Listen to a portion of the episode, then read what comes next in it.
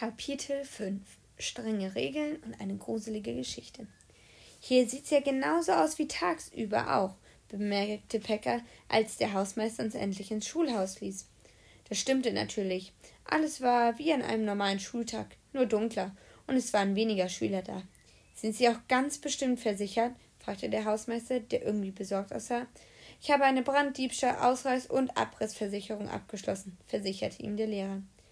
Die Mädchen schlafen in unserem Klassenzimmer, die Jungen in dem der 2b, erklärte der Lehrer, als der Hausmeister sämtliche Feuerlöscher der Schule vor die beiden Klassenzimmer gestellt hatte und endlich gegangen war. Ihr legt erst euer Gepäck ab, anschließend versammeln wir uns in der Turnhalle, wo ich die Regeln und den Stundenplan für die Schulnacht bekannt geben werde. Ich wollte zwischen Tina und Hannah schlafen. Hannah wollte zwischen Tina und mir schlafen und Tina wollte zwischen Hannah und mir.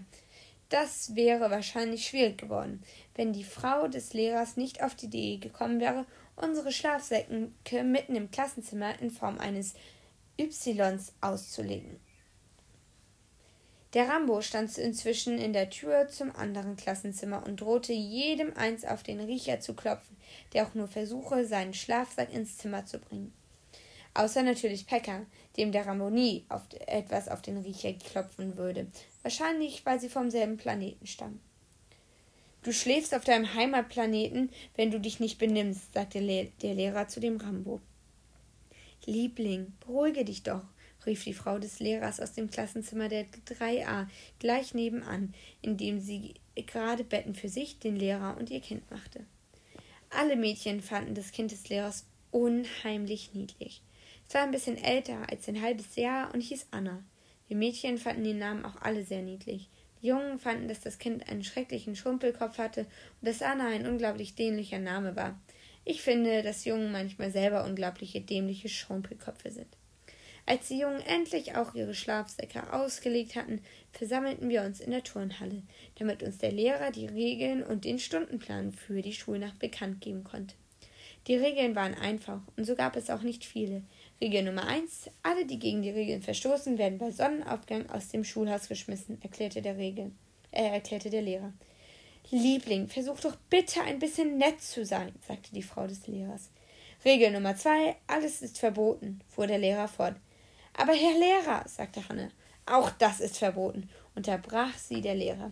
Wenn wir uns alle an diese wenigen Regeln halten, wird es zu unser aller Vorteil sein und ich bin mir sicher, dass wir eine schöne Schulnacht miteinander haben werden. Der Lehrer hatte uns wieder einen richtigen Vortrag über die Schulnacht gehalten und wir waren wieder erst ganz sprachlos. Dann sagte Pekka, ich find's toll, dass es nur so wenig Regeln gibt. Setzt euch, sagte der Lehrer. Wir setzten uns auf den Boden und sagten nichts, weil das wahrscheinlich auch verboten war.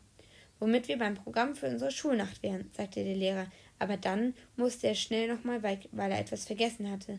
Auf, dem Programm, auf das Programm waren wir alle schrecklich gespannt. Ich freue mich aufs Würstchengrillen, sagte Timo. Und ich mich aufs Bonbon essen, sagte Hanna. Ich mich aufs Boxen, sagte der Rambo. Und ich mich auf die Nachtdisco, seufzte Tina. Ah! riefen die Jungen im Chor. Wir beginnen mit einem Lied, verkündete der Lehrer, der mit dem Akkordeon vor dem Bauch zurückgekommen war. Das hier kennt ihr wahrscheinlich schon, vermutete er, während er die ersten Takte des Liedes vom Pechvogel spielte. Anna fürchtete sich ein bisschen, sagte die Frau des Lehrers und verließ mit dem Kind die Halle. Es stellte sich heraus, dass der Lehrer überhaupt nur das Lied spielen konnte.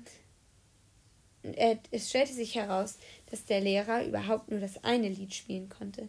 Nachdem er es ungefähr sechzehn Mal gespielt hatte, kam seine Frau zurück, und es war sehr komisch, wie sie ihm erst ein Glas Wasser über den Kopf goss und ihm dann das Akkordeon wegnahm. Anna schläft nämlich, sagte sie, als sie wieder ging.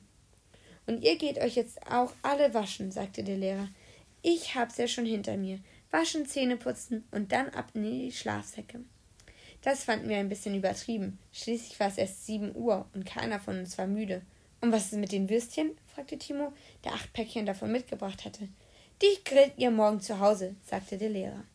Und die Bonbons? fragte Hannah, die mindestens sechs große Tüten davon mitgebracht hatte. Die esst ihr auch zu Hause, sagte der Lehrer. Und was ist mit der Nachtdisco? fragte Tino, Tina.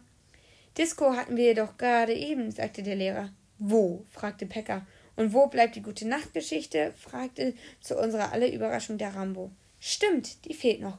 Gut, dass du mich daran erinnerst, bedankte sich der Lehrer. Dann machte er das Licht in der Turnhalle aus, ging noch schnell seinen Akkordeonkoffer holen und setzte sich darauf.